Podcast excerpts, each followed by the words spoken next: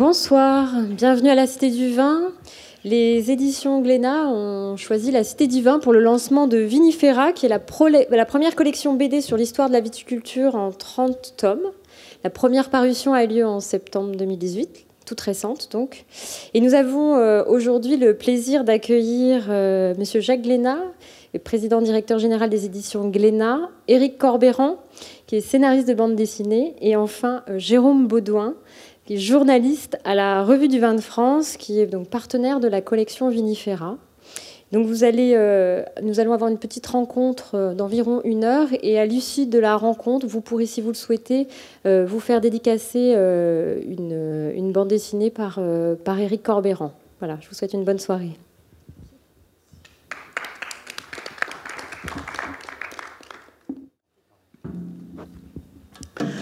Bonsoir, bonsoir. J'espère que vous allez passer une très bonne soirée en notre compagnie. Et euh, je, vais, euh, je remercie euh, Éric Corbéran et Jacques Léna d'être venus parmi nous pour nous raconter le, projet Vinifera, qui, je l'espère, va vous passionner autant que moi dans, cette, dans cette manière de raconter l'histoire de la viticulture.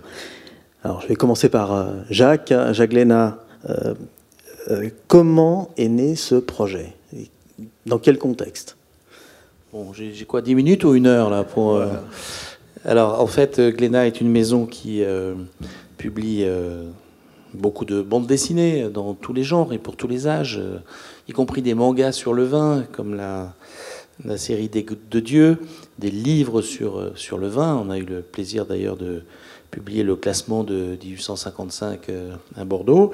Et puis euh, on s'était dit que dans la bande dessinée, il y avait certainement des choses à raconter sur l'histoire du vin. Et donc on a lancé une grande série comme on l'a déjà fait par le passé avec les grands hommes qui ont fait l'histoire. Par exemple, c'est une collection... Euh, alors pour ceux qui, veulent le découvrir, faisons avec, avec Fayard. Je vois que tu as aussi les grands explorateurs que nous faisons avec la Société de géographie. nous avons les, les, grandes batailles navales. Les grandes batailles navales, ça vous intéresse. Et donc, euh, on a aussi euh, l'histoire de la mythologie avec euh, Luc Ferry en bande dessinée. Bah, tu ne peux pas avoir tout. Hein. et, donc, le moment, on prépare d'ailleurs l'histoire des papes et de l'histoire de l'Occident à travers les grands papes en 30 volumes aussi. On n'a pas peur de. Il ne va pas falloir oublier Pape Clément, hein, parce que je ah pense bah, qu'il y avait un lecteur particulier. Qui... C'est un des premiers volumes qui, qui, va paraître, évidemment. Et donc, on s'est lancé dans l'histoire du, dans l'histoire du vin. Donc euh, on aime bien être partenaire avec des gens qui ont une image forte. C'est pour ça que nous avons fait ce partenariat avec la RVF, donc c'est Glénat RVF, qui publie ces 30 albums de l'histoire du vin. Donc euh, on démarre, euh, on va traiter toutes les époques depuis que depuis l'Antiquité jusqu'à l'avenir du vin, qui est très intéressant, qui va intéresser tout le monde. Et, ce sont les deux premiers qui sont sortis là euh, cette semaine. Donc on a choisi de commencer par euh, Pompéi et par les moines de, Bourgogne. Viendra au mois de novembre euh, bah, l'histoire du classement de 1855 en bande dessinée. Enfin, on saura comment ça s'est passé avec des images. Et puis voilà, il y a des images d'époque. Voilà. Et puis euh, le quatrième, euh, j'ai un trou de mémoire, c'est oui, Champagne, contre, Champagne contre Tokai. Voilà, tout à fait. Alors, euh, pour raconter des histoires comme ça, il faut des gens qui ont beaucoup d'imagination, de créativité, qui connaissent le sujet. Et donc, on a choisi Éric Corbéran, ici présent, scénariste de bande dessinée bien connu, qu'on a initié au vin d'une manière assez rapide d'ailleurs. Il, ah, il a... ça lui a tout de suite plu. Il, il a une capacité d'adaptation assez rapidement. formidable. tout à fait. Et c'est sûr que ce que nous aimons, c'est raconter la, la vraie vie Hein, les vraies histoires, mais toujours avec un peu de un peu d'imagination et de romance. Il faut que il faut qu'il y ait euh, de l'amour, de la haine. Euh, du sang, du sexe, tout ce qu'il faut. ah, il y a tout ce qu'il faut. Hein. Dès Pompéi, on, on est dans le bain. Hein. Tout à fait. Et donc, après le, succès de, Château Bordeaux, dont Eric a écrit neuf, euh, neuf volumes, on a trouvé qu'il était le bon scénariste pour nous écrire cette histoire du vin. Voilà. Alors, et Eric, comment appréhende-t-on une collection comme celle-ci euh, qui mélange à la fois de la fiction et de l'histoire, euh, la grande histoire de, la viticulture C'est compliqué. C'est compliqué parce que moi, je suis quelqu'un d'assez euh, instinctif. Et euh, déjà sur Château Bordeaux, j'avais éprouvé. Alors, la difficulté n'empêche pas le plaisir, hein, mais j'avais déjà éprouvé la difficulté du, du, sujet, c'est-à-dire que quand vous êtes néophyte de quelque chose, il faut aller vers ce quelque chose, essayer de tourner autour, euh, puis rentrer dedans petit à petit, et ça se fait pas du jour au lendemain. Euh, quand Jacques m'a proposé de faire Château Bordeaux, ça pas, voilà, c'était pas quelque chose qui était gagné d'avance. Euh, j'étais pas trop mal placé pour euh, aller me renseigner sur comment on faisait le vin, euh, puisque j'habite à quelques minutes d'ici. Donc le, les chemins sont courts vers le Médoc, vers les Graves, vers le Saint-Émilion et, vers l'Entre-deux-Mers. Donc ce n'est pas un problème de, déplacement, mais frapper aux bonnes portes, écouter les, bonnes histoires, etc. Donc ça, c'est une, difficulté. C'est-à-dire que tout le monde a, a, quelque chose à raconter. On, entend tout et, son contraire quand on interroge des vignerons, parce qu'ils euh, sont d'accord sur le fait qu'on euh, fait fermenter du raisin dans une cuve et qu'on en fait du vin mais ils ne sont pas tous d'accord avec euh, comment, on, comment on se débrouille pour, euh, pour y arriver. Donc il faut déjà euh, voilà, essayer de, pas de faire le tri, au contraire, mais essayer de comprendre la complexité du, du, mécanisme. Donc ça, c'était pour Château Bordeaux. Pour ce qui est de, de vinifera, puisque c'est le sujet qui nous préoccupe aujourd'hui, c'est encore plus compliqué parce que euh, non seulement là, du coup, je peux plus aller voir les vignerons pour leur demander comment on faisait du vin à Pompéi. Euh, les, Romains de 79 après Jésus-Christ. Les mecs, ils sont, ils sont morts. Euh, donc le problème, c'est ça. Donc là, du coup, on fait appel à, à, des, à des, spécialistes, à des historiens. Donc je vais, je vais citer mes deux, mes deux partenaires dans, dans, dans, cette histoire. Il y en a un qui n'est pas là aujourd'hui, c'est Antoine Lebègue. Et puis il y en a un autre qui est là aujourd'hui, qui s'appelle Jérôme Baudouin. Voilà, que je vous prie d'applaudir, messieurs, dames puisque lui ne l'a pas fait pour nous, moi je le fais pour lui. voilà. Donc en fait, ma, difficulté euh, majeure en ce qui concerne les, récits de, la collection Vinifera, c'est d'essayer d'avoir, euh, euh de, conserver cette liberté d'auteur qui raconte une histoire, une fiction, quelque chose qui, n'a jamais existé. Les personnages que je, que je, que je décris dans Vinifera sont parfois des personnages historiques comme euh, comme euh, Dom Pérignon, euh, comme voilà des personnages. Dans 1855, on retrouve tous les personnages réels du classement d'ailleurs. Absolument, merci Jérôme. Donc on retrouve des personnages qui ont réellement existé à côté de gens dont on ne se souvient plus, mais qui ont certainement existé un moment et qui sont ma part euh, d'imaginaire dans, dans, dans, ce récit. Donc la, la grosse difficulté, c'est de continuer à faire rêver les gens, à les, à les emmener dans une histoire, euh, dans une vraie histoire, sans les assommer avec l'histoire avec un grand H. Euh, sans les assommer avec la technique, euh, tout en conservant ce côté un petit peu réaliste en, en, filigrane qu'on va retrouver ensuite, mais peut-être on en parlera tout à l'heure, en, fin d'album fin sur un cahier. Parce que ce qui est euh, quand même intéressant, c'est qu'au-delà de la fiction d'une BD, on pourrait dire oui, c'est juste de la BD. Certains pensent que c'est encore un art mineur, mais c'est un art majeur. il y a la vérité historique, c'est-à-dire que tout a été euh, les amphores, la forme des amphores, euh, euh, la forme des calices, des, les, objets qu'on retrouve, la forme des, des dolias, pour, notamment pour Pompéi, tout a été fait avec un historien pour choisir la bonne forme de chaque outil qui est utilisé. Ouais, là tu parles de la torture des dessinateurs. Non, moi j'ai évoqué juste la torture, euh, la mienne. Du scénariste. voilà. Effectivement, euh, au-delà ensuite de, de, de, de, la véracité historique qui doit euh, rentrer dans une, dans, dans, dans une fiction, parce que ça nous semble important de, raconter des, des, des, histoires, de continuer à, à compter des choses. effectivement, le, le, le dessinateur, lui, qui n'est pas là aujourd'hui parce qu'ils sont, ils sont nombreux et ils sont, euh, ils sont très loin. Combien il y a de dessinateurs sur la collection? Jacques, combien tu payes de gens pour faire ça? Alors, On a voulu que les cycles euh, historiques euh, soient faits par le même dessinateur pour qu'il y ait une unité. Donc l'Antiquité, euh, la période, le Moyen Âge, le 18e, le 17e ou, le, ou aujourd'hui, c'est chaque fois le même dessinateur qui continue de manière à ce qu'il y ait une unité graphique entre, entre les albums. Et à chacun, évidemment, on donne de la documentation parce que dans ce panier que vous voyez, Évidemment, c'est du pinot noir, mais il faut quand même que les grains ressemblent à du pinot noir, qu'on sache comment étaient les grappes euh, à cette époque, euh, l'habit du moine, euh, la taille de vigne, où était le raisin, comment on le ramassait. Donc tout ça, c'est beaucoup de travail pour nos conseils, dont la RVF fait partie, afin d'être les plus crédibles possibles. Et combien de temps, alors ça c'est une question technique parce que les gens ne se rendent pas compte, mais combien de temps il faut pour depuis la création, euh, enfin coucher sur le papier le premier synopsis, jusqu'à l'impression d'un album, combien il faut de temps de création?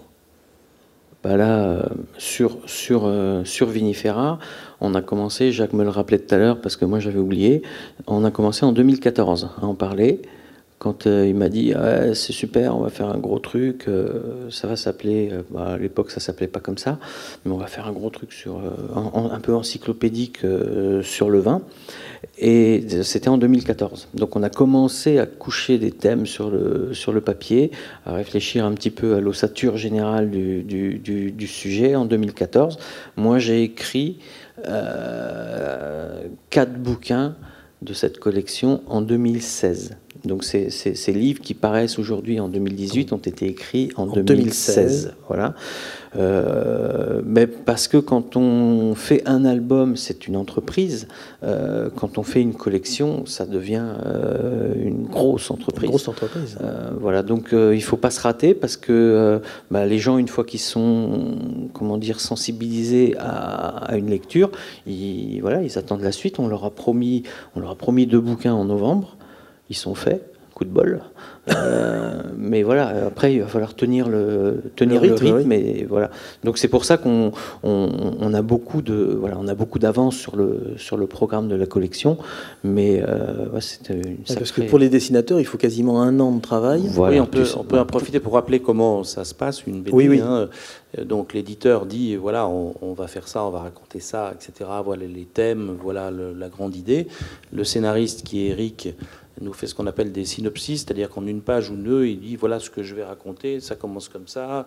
Là, on commence à corriger, à lui dire mais non, euh, peut-être ça serait mieux comme ci, mieux comme ça, ou bravo, ce que tu as fait, c'est super. Puis ensuite, il va faire son découpage, c'est-à-dire qu'il va donner au dessinateur exactement page par page ce qu'il doit dessiner sur les albums de 40, 46 euh, pages. Chaque bulle, enfin chaque case. Avec les textes, chaque bulle, chaque case, etc. Ah, c'est du boulot. Euh, hein. boulot. Et puis le dessinateur va, s'y mettre avec toute la documentation qu'on lui donne. Donc le dessinateur, ben, il a une feuille blanche, une grande page, de, papier à dessin. Il va commencer par crayonner ses dessins, mettre en scène les personnages et puis nous montrer les crayonnés. Et là, on va lui dire bah, Ta fille, elle n'est pas bien belle, essaye de nous la refaire différemment. Ou euh, tel personnage, il n'est pas comme ça dans, dans, la vérité. Je sais pas s'il dessine ton Pérignon euh, en super Tarzan, on va lui dire non, il n'est pas comme ça. Euh, donc, chaque fois, on corrige le, travail au fur et à mesure. Puis ensuite, quand le crayonné est validé, c'est-à-dire qu'il a à peu près disposé tout sur sa page, il va passer à l'ancrage. Donc, ça, c'est. Il va par-dessus le crayon, et il enlèvera le crayon après faire son dessin en noir, qu'on va à nouveau revalider. Puis ensuite, on va donner ça à un coloriste qui va faire les bonnes euh, couleurs. couleurs du bon moment, dans un style qui peut être plus ou moins euh, d'époque. Euh, et, puis, et puis ensuite, tout ça revient chez l'éditeur et on va commencer à, à faire les maquettes des albums, chercher le graphisme des couvertures, la présentation, euh, la titraille. Euh, c'est là qu'on a trouvé le nom euh, Vinifera d'ailleurs. et puis ensuite, dans la maison d'édition, les services commerciaux et de marketing vont commencer à parler du livre autour, autour de tout le monde pour que ça soit mis en place chez les libraires. Donc le même jour qui était mardi, mercredi dernier, les bouquins sont tous arrivés chez tous les libraires de France, de, Navarre, de Belgique, de Suisse, enfin tous les pays francophones, puisque pour l'instant ça ne sort qu'en français, mais plus tard ça sortira dans plusieurs langues. Et puis euh, les gens de la presse, du marketing euh, font parler euh, de la promotion, font parler au maximum de tout ça. C'est pour ça qu'on est là ce soir. Merci de nous, nous écouter. Et puis ben ensuite on fera les comptes pour voir si ça marchait, si les gens sont contents, puisqu'il faut savoir que dans le livre, les libraires reçoivent les livres, mais s'ils ne les vendent pas, ils nous les rendent. Voilà, donc euh, ça c'est un problème parce que quand Merci, ils nous les rendent, on n'est pas, pas. content. voilà, c'est pas comme dans le vin où on se bat pour en acheter et après euh, on le garde. Ah, ça serait trop facile. Hein. Voilà, ça serait formidable. Donc euh, voilà l'histoire de, de, ces albums qui vont sortir sur une période de 5 ans avec à peu près 6 bouquins par an et donc notre ami Eric Corbéran a beaucoup de pain sur la planche. Enfin, de vin à tirer, pardon. Alors, il y a un personnage. Je suis pas en retard. Non, je sais. je suis bien placé pour le savoir. Il travaille très vite. Hein. Alors, il faut savoir qu'Eric est le scénariste de BD le plus, je crois, le plus prolixe de France. Tu as à ton actif, je crois, plus de 350 BD. Donc c'est considérable. Enfin, et il travaille, c'est un métronome. C'est assez incroyable. C'est un métronome. Et il travaille avec une rigueur incroyable. C'est un plaisir de travailler avec toi d'ailleurs. Et euh, dans la collection, il y a un personnage clé qui, qui passe de tome en tome. C'est une muse. À quoi elle sert cette muse? Alors, on s'est dit au début, euh, qu'est-ce qui pourrait lier euh, les, les, les, albums entre eux? Hormis le, fait qu'on parle de, vin dans, chaque album, puisque c'est le, le, thème de, le thème de la collection. J'ai donc créé ce personnage euh, fictif qui, je ne sais pas si on la voit sur les images. Non, on la voit pas. Mais... Donc c'est un, une muse. c'est une muse. C'est, euh, elle est sur toutes les affiches. Sur toutes les affiches, elle est là. C'est, elle pose à côté de l'amphore et c'est le logo du, euh, de la collection. C'est devenu un petit peu le, euh, voilà, c'est devenu un petit peu le personnage emblématique de la collection. Donc cette muse va, dans mon esprit, va traverser le, va traverser le temps et, et, les vignerons vont, vont s'inspirer de, de, d'elle pour euh, faire évoluer la, technique du, voilà, la technique du vin. Donc elle va rencontrer euh, tous les personnages clés à, tout, à, tous les moments de, à tous les moments importants de, de, l'histoire. Et, euh, et, en fait, on s'aperçoit très vite, dès, dès, dès, le tome 1, qu'en fait, elle n'existe pas. Donc les, gens qui, les gens qui lui parlent, en fait, les gens sont, plutôt inspirés par quelque chose et on a voulu matérialiser cette inspiration euh, c'est pour ça que tu emploies à, juste titre le, terme de muse. Euh, et cette muse va donc avoir toujours le même âge, traverser le temps, connaître le futur, connaître le passé. Elle va dire à des gens qui ne sont pas sûrs d'eux, euh, par exemple, j'en veux pour preuve sa, discussion avec Dom Pérignon. Dom Pérignon, à l'époque, est catastrophé, vous savez pourquoi? Parce que ses vins de champagne sont pétillants. Et il, dit, il lui dit, c'est pas possible, on ne peut pas continuer à, vendre du vin qui pétille. Il n'y a aucun vin qui pétille en, dans, le, dans, le, royaume de France. J'ai un problème, j'aimerais que, que mes vins soient tranquilles. Et elle lui dit, t'en fais pas, pépère. Euh, je, schématise, hein, je me souviens plus, je me souviens plus exactement des dialogues. Elle lui dit "T'en fais pas, Pépère, ça va, ça, ça va le faire." Euh, on commence déjà, on commence déjà à l'apprécier dans les dans les salons londoniens et, en, tête toi, ça, va finir par marcher. Voilà. Donc euh, donc elle connaît le passé, elle connaît l'avenir. Euh, quand dans, dans, dans, dans, le futur, les gens lui demanderont "Mais est-ce que les est-ce que les Romains souffraient le vin comme nous on souffre le vin? On n'en est pas sûr." elle, elle a des réponses à apporter, etc. Donc voilà, euh, voilà un personnage qui va traverser les époques et rassurer les uns, inspirer les autres, leur donner des envies, leur donner des idées, leur donner la force d'aller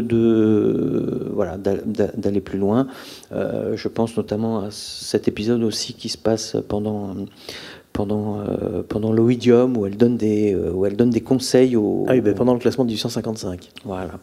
Elle va donner des conseils à, certains vignerons qui vont avoir le charisme de, de pouvoir euh, apporter un petit peu, pas la bonne parole, mais au moins la bonne solution pour traiter la, vigne à tel ou tel moment.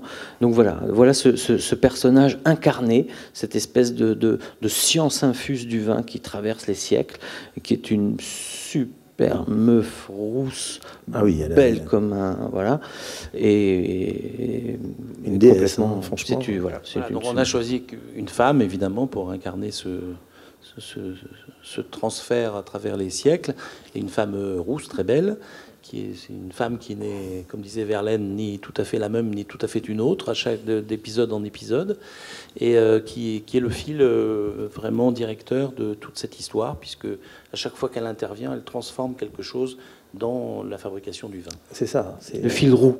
C'est le fil roux, oui. Comment euh,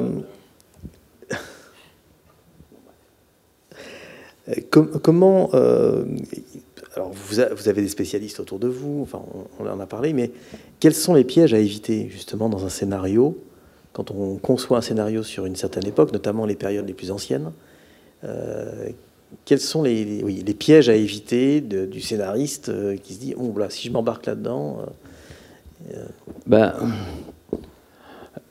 alors d'abord, si, si c'est pas bon, moi je me tourne vers mes consultants et je leur dis alors on fait quoi? On raconte des conneries ou...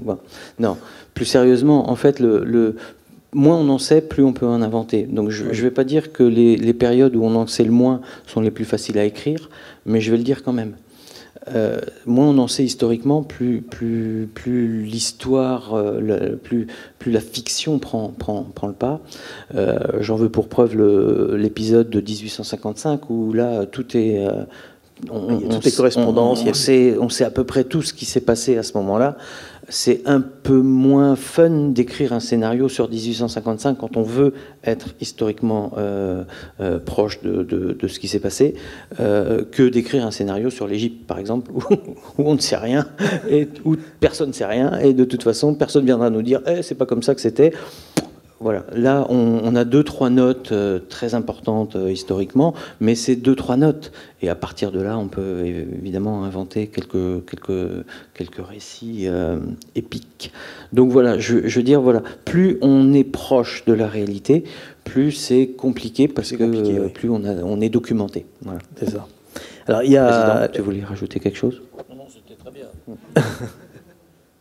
Alors, les BD ont une deuxième partie, c'est-à-dire qu'il y a la partie fiction, euh, bande dessinée, et il y a un cahier historique à la fin de, chaque volume, chaque tome, qui, euh, qui contextualise un petit peu le, vin à l'époque de, la fiction. C'était important de, rajouter ces cahiers, et quelle utilité ils ont en fait?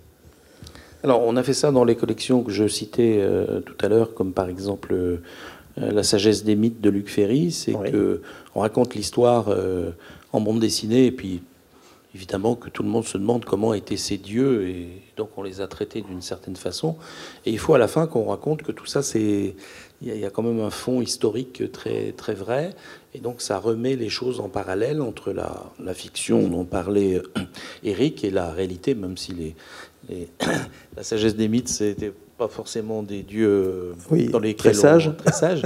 Euh, et donc ces textes sont faits par des spécialistes euh, de, dans chaque domaine et ils remettent en position l'histoire qu'on a racontée en donnant un peu plus de documentation, un peu plus d'informations qu'on peut pas toujours glisser dans la BD parce que sinon c'est un peu un peu, un peu lourd, un peu lourd. Euh, je pense que dans le texte sur 1855 euh, dont on parlait, on va bien mettre les, même les, les, images des personnages réels qu'on remet dans la BD pour bien montrer qu'ils étaient là, qu'ils ont existé, qu'ils ont vraiment dit ça, la bataille de moutons, etc., etc. Tout ça va être cité très précisément pour montrer que nous sommes des gens sérieux. Et c'est ça. Malgré les apparences. Mais c'est formidable de mettre une dimension pédagogique à dans la BD, parce que c'est, euh, on n'attend pas de la BD une dimension pédagogique. Et là, vous, enfin dans toutes les collections d'ailleurs, hein, c'est vrai que on prend les batailles navales, c'est passionnant, les explorateurs avec Albert de, Albert de Monaco, les, euh, c'est euh, mêlé. Enfin, oui, il y a une dimension pédagogique qui est très très forte. Alors, moi, de, mon point de vue, je trouve que ces, ces, huit dernières pages euh, sont salvatrices. C'est-à-dire que même si moi j'ai pris des libertés parfois avec euh, l'histoire ou, la technique, ces, huit pages sont là pour recadrer un petit peu. Donc euh, c'est plutôt euh, pratique pour moi.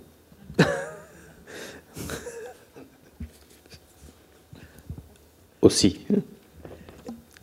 Jacques, est-ce que, parce que c'est un pari quand même assez, on va dire, risqué quand on est éditeur, Comment on mesure les risques d'une collection comme celle-ci Il y a des astuces, il y a de l'expérience il un petit peu, mais quand on est passionné par un sujet, on est persuadé que de toute façon c'est super, et donc on ne commence pas à faire des comptes d'exploitation compliqués.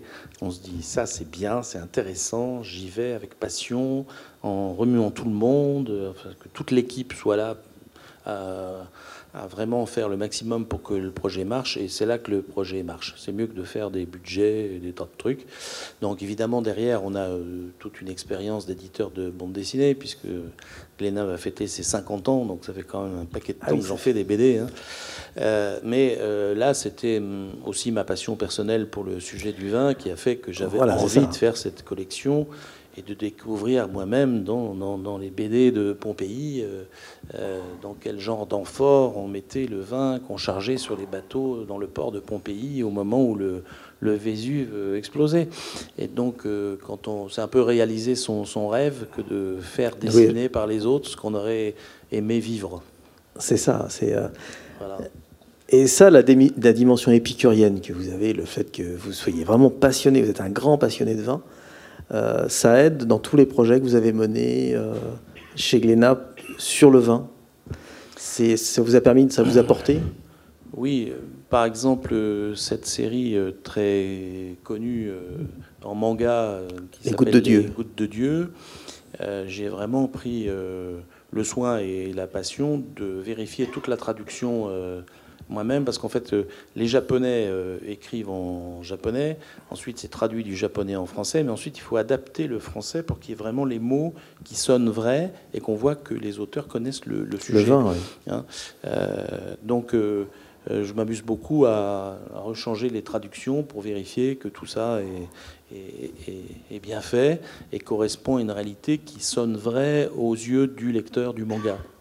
Ah mais c'est un succès énorme, même aux yeux des vignerons, parce que les vignerons qui ont eu la chance d'avoir une cuvée qui apparaît dans les gouttes de Dieu est devenu un succès. Euh. Oui, il y a des vignerons qui m'ont appelé. Dis donc, Jacques, euh, comment il faut faire pour être dans les, les gouttes de Dieu là?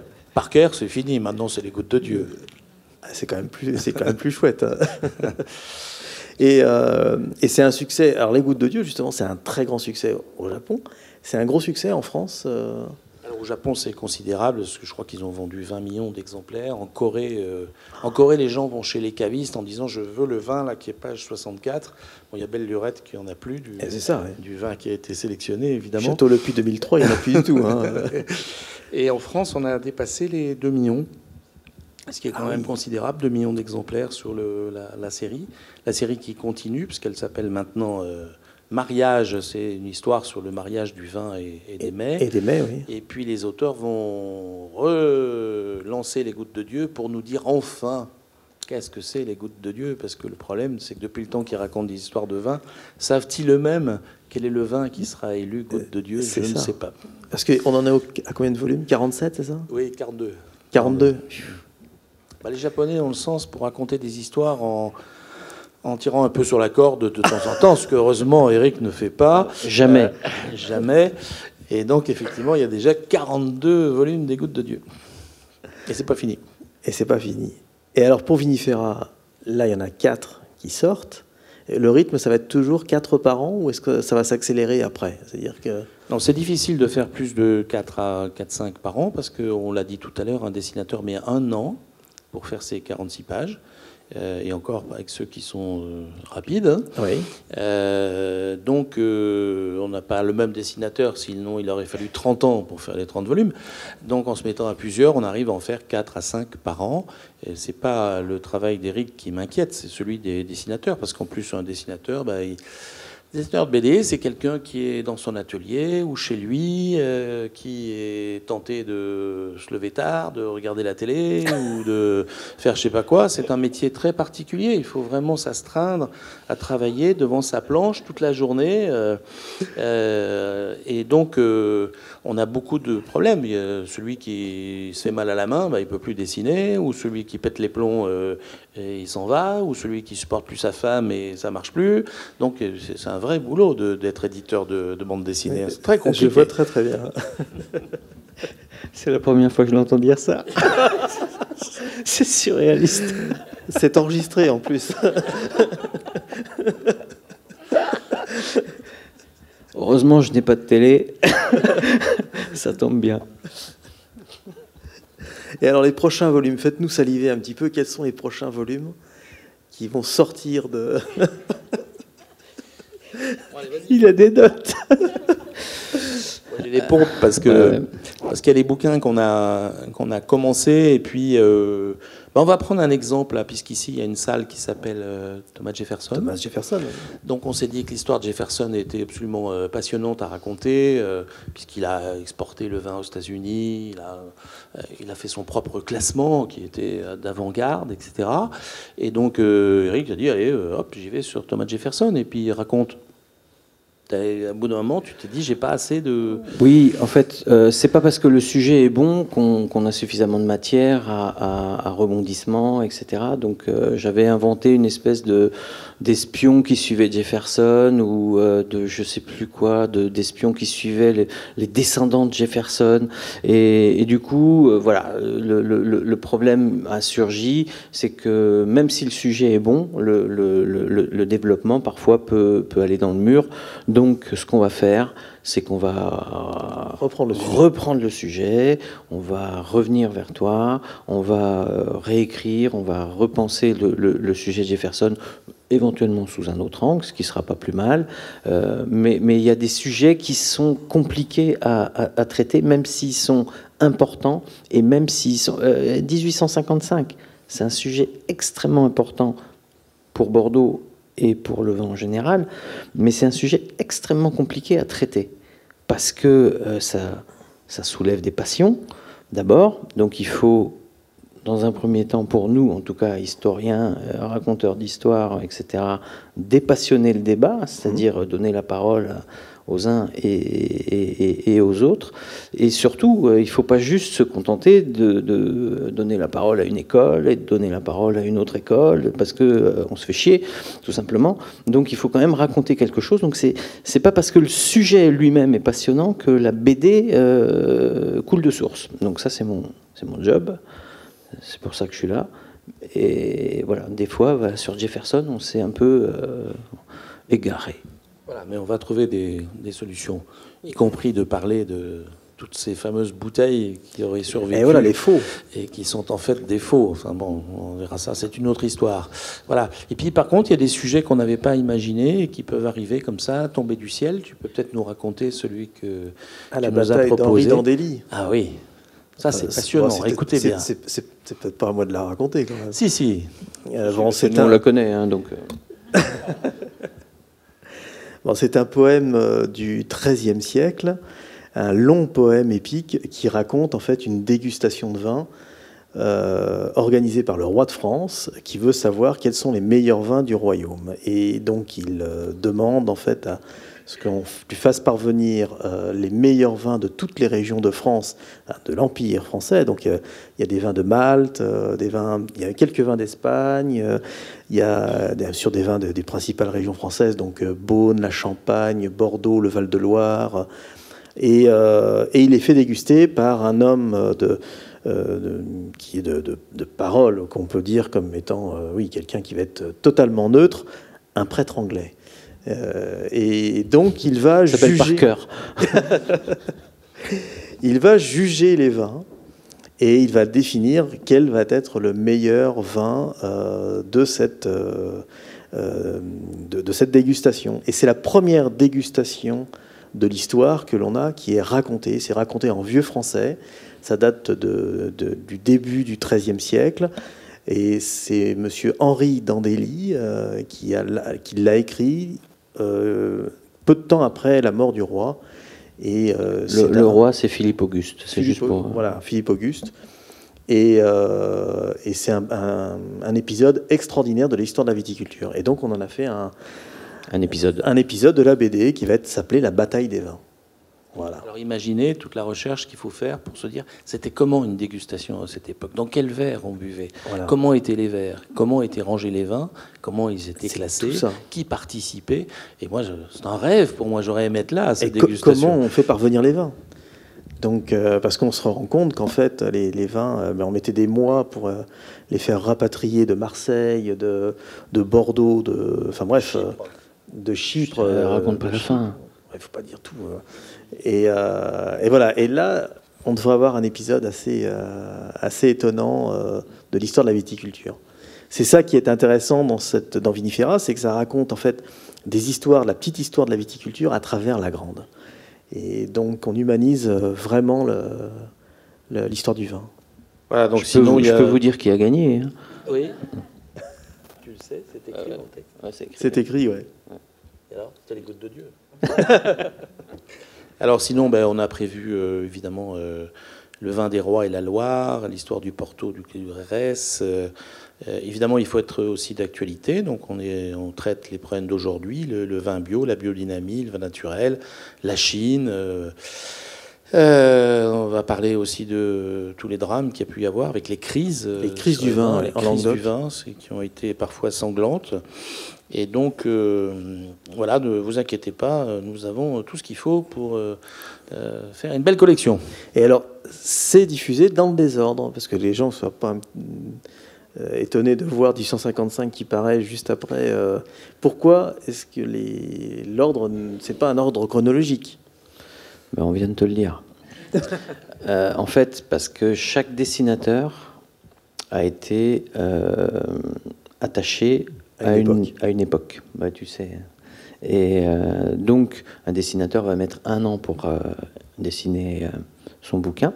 Par exemple, le dessinateur qui, se, qui traite de l'Antiquité, les amphores de Pompéi, va mettre un an pour dessiner Pompéi, puis une autre année pour dessiner ce qu'il est en train de dessiner, c'est-à-dire le, le, vin grec. Euh, mais pendant ce temps, on a fait travailler un dessinateur sur le vin médiéval. Donc euh, celui-ci va mettre aussi un an pour sortir son, bouquin. Donc c'est pour ça qu'on a deux livres qui sortent, qui sont un sur l'Antiquité, un sur le sur, sur le Moyen Âge. Euh, sur le Moyen Âge. Euh, ils sont actuellement en train de réaliser leur deuxième opus qui sortira l'année prochaine. Mais en attendant, euh, on sort. Donc c'est un peu comme une comme un cycle, un cycle un peu chronologique, mais qui va reprendre l'année suivante et reprendre l'année d'après, etc. Donc euh, je ne sais pas si je m'exprime bien. C'est très bien. Puis on ne pouvait pas ne faire que l'Antiquité et, que les gens pensent que mais attendez le vin aujourd'hui c'est aussi important. Voilà, ça. Donc on mélange les sujets et chacun peut reconstituer la collection puisque la tomaison fait que quand on les a tous dans la bibliothèque, on voit bien ce qui manque. Exactement. bon, je vous remercie. Est-ce que vous avez des questions sur la pour euh, Jacques Glénat et Éric Corbéran sur cette collection de vinifera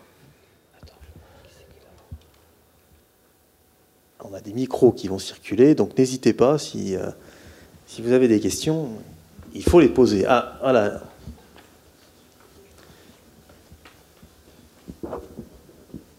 Laurence. Euh, oui, je, voulais savoir, ces, ces, livres, enfin, chaque volume est diffusé en, est tiré en combien d'exemplaires et est-ce qu'ils sont diffusés exclusivement via le réseau des librairies ou est-ce qu'il y a aussi d'autres réseaux plus proches des amateurs de vin qui, peuvent aussi diffuser ces ouvrages? Alors évidemment, tous les canaux sont, possibles et souhaitables. Euh, la première apparition, c'est dans la RVF, où il y a quelques pages en avant-première qui... Qu'on a passé dans le numéro de septembre. Dans le numéro, voilà, qui, qui montrent que, que, les albums vont sortir. Ensuite, l'album est distribué en librairie euh, tout niveau. Hein. on en trouve dans les hypermarchés, euh, les petits points de vente, les librairies. on peut l'acheter sur Amazon, etc., etc. Ensuite, il y aura probablement une autre vie dans le réseau de la presse avec des, albums présentés différemment. Il y aura une autre vie aussi dans les clubs, le Grand Livre du Mois, France Loisirs, etc. Il y aura une vie internationale, puisqu'ils vont paraître dans plusieurs langues euh, dans le monde. Donc c'est plusieurs vies successives euh, qui assurent la promotion continuelle de la collection. Y a-t-il d'autres questions? Oui.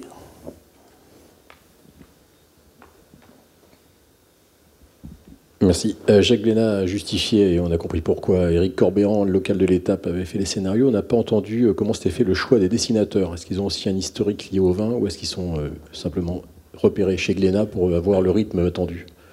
Oui, chez Glénat, il y a des éditeurs spécialisés qui connaissent, enfin, qui ont un gros carnet d'adresses d'artistes et de dessinateurs. Donc, il faut trouver la bonne personne qui est fiable sur l'époque euh, qu'on lui confie. Euh, le type qui est très fort pour dessiner les voitures, on ne va pas lui donner euh, Pompille, évidemment. Et donc on a de, beaucoup de dessinateurs, il faut trouver les gens compétents, les gens qui sont disponibles aussi, puisque faut savoir que rien qu'en français, il se publie 5000 bandes dessinées par an, donc euh, il faut, trouver les gens qui sont disponibles pour le faire, en qui on a confiance, et qui, si possible, s'entendent quand même bien avec le scénariste, parce qu'il y a des dessinateurs un peu fantasques, parfois, qui rechangent le scénario eux-mêmes, parce qu'ils n'ont pas envie de dessiner une bataille navale avec 350 bateaux, donc... Euh, il montre un mec de face, c'est beaucoup plus facile à dessiner, et puis la bataille navale, ben, on la voit pas. Donc euh, euh, c'est le métier de l'éditeur de trouver euh, les, dessinateurs. Alors, on va pas aller chercher les plus grands noms du monde dans la bande dessinée pour faire ce genre de, de choses. On travaille avec des gens compétents, de qualité, avec qui on a déjà fait d'autres grandes séries. Mais d'ailleurs, le dessinateur de qui a fait les moines de Bourgogne, est un, vrai spécialiste du Moyen Âge. Euh, il connaît très, très bien l'époque et le sujet. Ah, c'est ah incroyable. on a l'air d'amateurs comme ça, mais on, est, des vrais professionnels. Y a-t-il d'autres questions? Allez-y, n'hésitez pas à lancer. Oui. Ah, on va vous donner un micro parce qu'on n'entendra rien du tout sinon. Euh, moi, moi quand, enfin, quand je pense à, à, la bande dessinée pédagogique, parce que c'est un peu ça finalement. Hein. Moi, ça me renvoie aux belles histoires de l'oncle Paul, enfin des choses comme ça. Donc forcément, un, public plus jeune. Euh, est-ce que, est-ce que, euh, est-ce qu'un public euh, adulte, parce que bon, c'est pas c'est pas le public plus jeune qui va s'intéresser forcément au vin. Est-ce que le public adulte, tout simplement, est, est, captable par, par ce genre de choses ce genre de produit, euh, effectivement, assez didactique, euh, pédagogique. Qu'est-ce que. Voilà. Voilà ma question. C'est une question de positionnement c'est ça, marketing c'est ça, la série. C'est ça, parce que bon, Château Bordeaux, on, peut comprendre qu'effectivement, ça intéresse un public passionné d'enquête. De, bon, il y a un côté, c'est une grande saga qu'on verrait bien adaptée à la télé, quelque chose comme ça. Là, c'est autre chose. C'est autre chose. C'est autre chose. Il faut savoir que la bande dessinée a un public extrêmement large aujourd'hui, euh, qui est pas du tout, euh, c'était mm. pas du tout le cas il y a, il y a 30 ans. C'était réservé euh, aux enfants et aux débiles mentaux, la BD, il y a 30 ans. Maintenant, c'est un public extrêmement large et donc tout le monde y trouve son compte. Et nous avons des publics évidemment différents selon les séries. Par exemple, Luc Ferry est beaucoup acheté par les mamans. Euh, pour l'enseignement de la, de la mythologie à, leurs enfants. Euh, là, je pense que ça peut être un public assez large de, de papa et de maman euh, sur le sujet. Et puis, la BD représente, rien que chez nous, Glénat, on vend 12 millions de BD par an. Donc c'est, je compte pas les autres éditeurs. Donc ça prouve que le, on arrive à trouver notre public pour pour chaque chaque genre. Euh, je pense qu'il y a beaucoup de gens qui euh, peuvent compléter leur imagination en voyant tous ces dessins euh, d'une période qui est, que personne n'a jamais représentée. Donc, pour l'instant, nous sommes très contents du lancement. Je crois que tu as dit un truc vachement intéressant. Juste un truc. C'est mettre en scène, mettre en scène des choses qu'on peut lire dans des livres d'histoire mais juste les, juste les lire, avoir euh, deux, trois gravures, etc. Moi, ça m'a toujours pas passionné, pour être juste poli.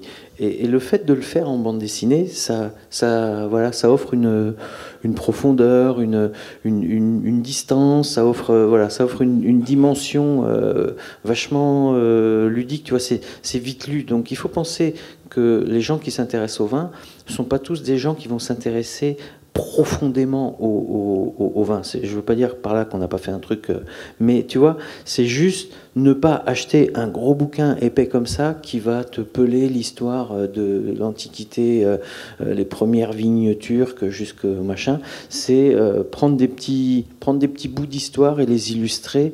Je trouve ça vachement plus pimpant, pour employer un, un adjectif que personne n'emploie. Euh, et, moi, c'est ça qui m'a qui m'a botté quand Jacques m'a proposé le truc, c'est tu te dis bah tiens, je vais je vais illustrer des choses que euh, franchement qui, sont rebutantes au niveau de l'accès et je vais les rendre euh, pimpantes. Et je voudrais ajouter quelque chose. C'est vrai que aujourd'hui, on a enfin on a eu on a eu longtemps eu tendance à, cantonner l'enseignement sur le vin, la pédagogie sur le vin dans des livres on va dire, sérieux, des livres sur la dégustation. Et, en fait, pour une fois que le vin s'ouvre, enfin, on est dans une époque où le vin s'ouvre au grand public. Et là, on a un, écran qui est incroyable pour ça, et on le voit, son succès, le succès de la Cité du Vin. Un écran et un écran. Et un écran en plus. et qui permet, qui montre, enfin, qui illustre parfaitement à travers le succès de la Cité du Vin que le grand public est attiré euh, par une autre manière d'apprendre sur le vin. Et la BD participe de la même logique. Alors c'est vrai qu'il y a des universitaires qui râlent, qui voudraient avoir un musée sérieux avec euh, des, œuvres authentiques et un discours sans enfants qui tourne autour, mais euh, on voit que le grand public est quand même attiré par, par tous ces outils qui permettent de, comprendre le vin. Et enfin, on, on a des, moyens qui, qui, nous ouvrent au vin de manière accessible. Ça, c'est formidable. Et y a-t-il d'autres questions? Ah, vous êtes bien silencieux. Hein. Même des questions idiotes, c'est pas grave. Oui, oui, oui. Profitez, allez-y. Je peux rajouter que ces visions du, vin autrefois, on les, on les a pas beaucoup dans le cinéma. Dans le cinéma, ils boivent pas, ils mangent pas, enfin, sauf euh, certains films très célèbres qu'on peut, qu'on peut, comme le festin de Babette, mais on ne voit pas ça. Tandis que dans la BD, on voit vraiment les détails d'une table, des verres, et on sait qu'on a fait les recherches pour que le verre soit comme il l'était à l'époque.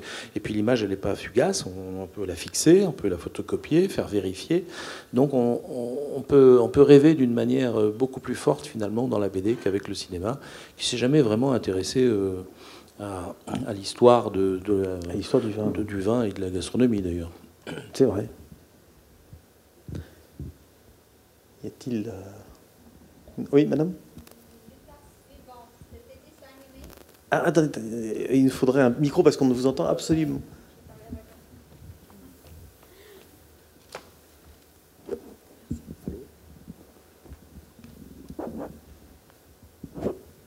Si il y aura succès, l'étape suivante, c'est dessin animé? Alors, l'étape suivante de la bande dessinée, c'est euh, ça peut être le, la télévision, enfin le film, la télévision et le cinéma. Mm. Donc euh, pour Château Bordeaux, euh, c'est sûr qu'il y a une telle richesse d'imagination de notre ami Eric qu'il y a, il y a certainement un film. qui sera fait un jour, même s'il y en a eu un qui a déjà piqué quelques idées. Euh, d'Eric il y a quelques années là, mais bon, on va pas se fâcher.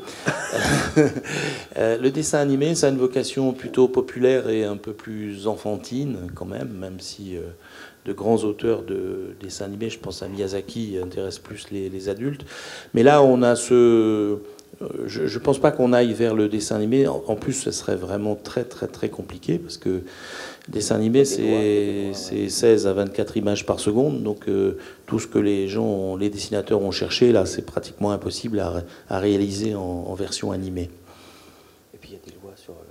Et puis, de toute façon, il y a la loi E20. Il y a la loi E20, oui.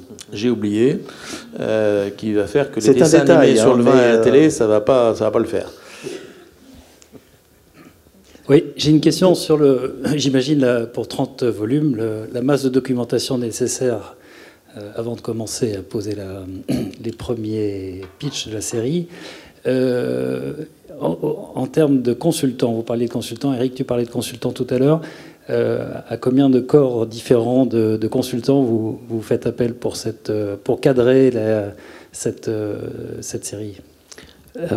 Pour l'instant, puisque on, parle d'une perspective de, 30 albums, mais en même temps, chaque pas compte. Donc, la perspective globale de, la collection est, de 30 mais on, les fait pas à pas.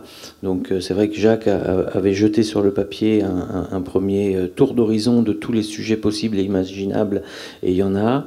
Euh, donc là, pour l'instant, comme les choses se font finalement assez rapidement en termes d'écriture, moi j'ai trois consultants qui sont intervenus jusqu'ici, donc dont dont, Jérôme euh, tout récemment. Oui, modestement.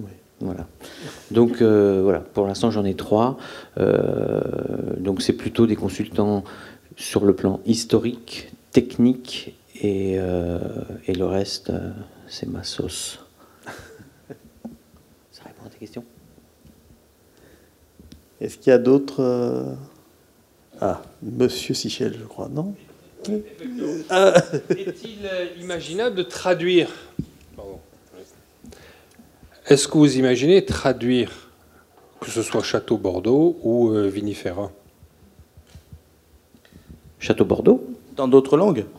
En d'autres langues, oui, bien sûr. Oui, je, disais tout à l'heure que euh, on publie d'abord en français, puis ensuite on propose nos ouvrages à tous les éditeurs du monde. C'est une foire du livre très célèbre qui se passe à Francfort chaque année, où tous les, tous les éditeurs du monde entier sont, sont, là. C'est une surface qui doit représenter dix fois Vinexpo. Euh, et donc nous montrons euh, nos séries à tous les éditeurs que ça peut intéresser. C'est comme ça que certaines séries. Je sais pas, un personnage que nous publions qui s'appelle Titeuf, le petit garçon avec sa mèche. Il est traduit en plus de 32 langues dans le monde. Et donc, on va proposer ça à la fois de Francfort qui arrive dans 15 jours, à proposer ces albums à tous les éditeurs euh, euh, qui pourraient être intéressés. Donc, je pense qu'on va certainement être traduit en anglais, en chinois d'abord, certainement les deux langues principales. Et d'ailleurs, euh, parce que je m'occupe également de la revue du vin de France Chine, je ne sais pas si vous êtes au courant, mais on, a un trimestriel euh, qui est tiré à 30 000 exemplaires en Chine, qui est le premier magazine sur le vin en Chine. Et j'ai déjà ma collaboratrice en Chine qui était, quand elle a vu la RVF de septembre sur Château Bordeaux, elle me dit Mais est-ce qu'on va pouvoir l'avoir en Chine? Donc je lui dis Écoute, euh, peut-être, euh, et ça les intéresse. Vous voyez, donc. je pense que effectivement, ça pourrait être un beau marché, le marché chinois. Allez-y, hein, si vous avez des questions, il ne faut vraiment pas hésiter.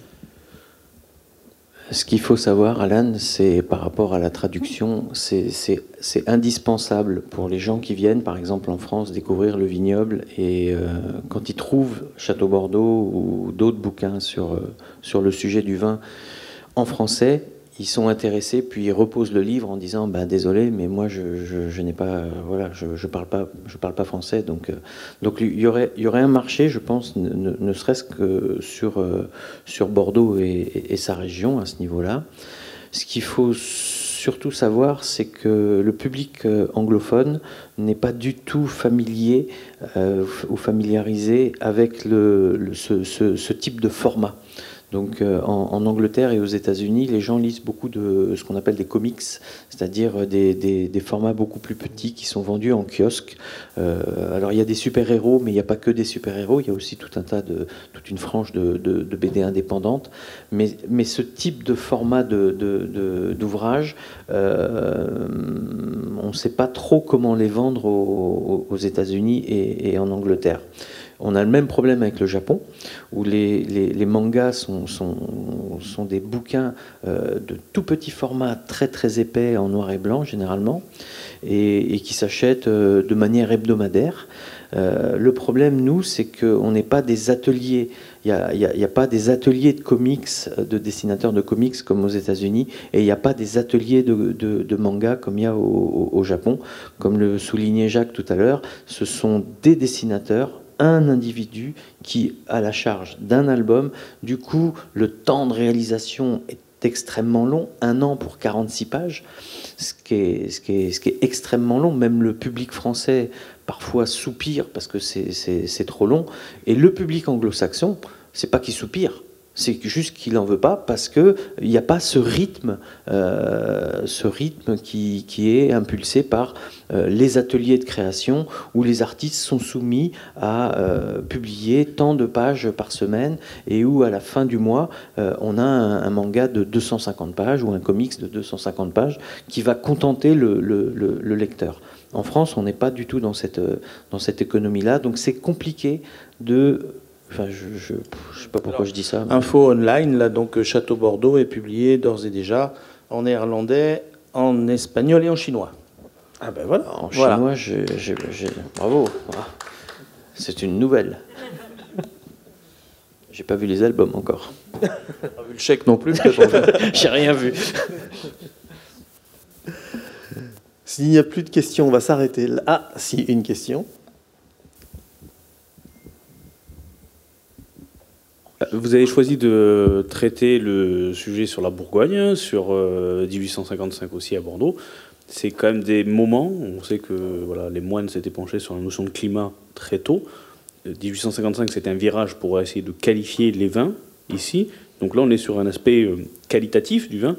Par contre, quand on aborde d'autres sujets comme vous l'avez abordé, ou un moment, c'est une période où le vin est presque alimentaire, entre guillemets, là, on, pour un passionné de vin, entre guillemets, comment on fait pour nous trouver, parce que là on va plutôt s'intéresser aux histoires qu'il y a autour du vin, pour nous trouver un peu euh, de grain à moudre, euh, voilà, pour euh, étancher en fait notre passion sur le vin.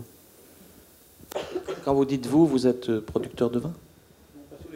Passionné. Et producteur d'autres choses. J'ai pas écouté. Ben non, mais. bah, c'est sûr que on va proposer du rêve. On a trouvé, euh, j'ai des amis plongeurs en Corse qui, par 15 mètres de fond, ont trouvé des amphores bouchées à l'émery avec du vin à l'intérieur, mmh. qui avait un, certainement un fort goût de, sel. Mais tout le monde rêverait de goûter euh, le vin qu'on buvait à, Pompéi. Euh, à l'âge du enfin à l'époque du Christ. Alors c'est la part de l'imagination qu'il faut que vous ayez pour participer à notre rêve de raconter toute l'histoire du vin, puisqu'évidemment il n'y a, plus de traces de tout ça. Alors moi j'ai moi j'ai une réponse aussi. Excuse-moi Jérôme. J'ai compris la question. Euh, en fait, dans ce que j'ai compris quand je me suis intéressé au sujet, c'est qu'il y, y, a toujours deux sortes de vins. Il y a toujours eu deux sortes de vins. Le vin quotidien, le vin que les gens buvaient parce qu'il était dangereux de boire de l'eau à, certaines époques de, euh, et le vin plus fin qui était réservé plutôt à, une élite. Donc y a, voilà, hein, c'est ça que tu voulais dire. Hein, Alors il y, a, ça, voilà, effectivement, il y, a, toujours eu deux catégories de vins. Euh, et aujourd'hui encore, euh, on les trouve, même si... les bons et les pas bons. Mais, euh, pour aller, euh, je rebondissais, je voulais rebondir également sur le, vin antique, par exemple. Vous nous dites, euh, ouais, on peut pas en boire. Vous avez un domaine en Costière de Nîmes qui produit des vins. Ils ont travaillé avec un des plus grands spécialistes de, du vin romain. Et ils ont reproduit. Tchernia qui les a conseillés. André Tchernia qui, a, voilà, qui les a conseillés. ils ont reproduit une cave romaine avec des dolias, des cépages anciens et des, moyens. Ils, ont, ils se sont euh, inspirés des, traités de Pline euh, l'Ancien et de Columel, et ils, ont, ils reproduisent, ils, produisent et ils commercialisent des vins comme on les produisait à l'époque romaine, c'est-à-dire alors le vin coupé à l'eau de mer, c'est délicieux. Avec du miel. Euh, il y a le coupé au miel, et puis avec des, des herbes, et c'est très intéressant. Alors d'un point de vue pédagogique, c'est formidable à goûter. Et euh, donc je vous invite, si vous plongez dans Pompéi, ben, d'aller à ce domaine des costières de Nîmes pour, euh, pour découvrir les vins. Et c'est vendu dans des petites bouteilles. Oui? Il y a un atelier à la Cité du Vin tous les mois sur ah. les vins antiques. Pardon, il y a un atelier à la Cité du Vin une fois par mois euh, pour découvrir les goûts de ces vins antiques et on s'appuie sur ces vins qui sont produits dans cette région. Y a-t-il d'autres questions? Je vois qu'il y a des gens qui... Non? On va s'arrêter. Une question, il n'y a rien à boire là? T'as un grand cru euh, d'Arcachon. si, nous, si vous n'avez plus de questions, eh bien on va arrêter ce débat, euh, cette rencontre euh, dès à présent. Je vous remercie en tout cas d'être venu nous écouter. J'espère que ça vous a passionné et que vous allez pouvoir découvrir, vous allez venir découvrir Vinifera. Voilà, je vous remercie. Et il y a la dédicace dès maintenant. Euh, vous pourrez vous faire dédicacer dès maintenant euh, les ouvrages par Eric à la sortie euh, de la salle. Voilà, je vous remercie infiniment et bonne soirée.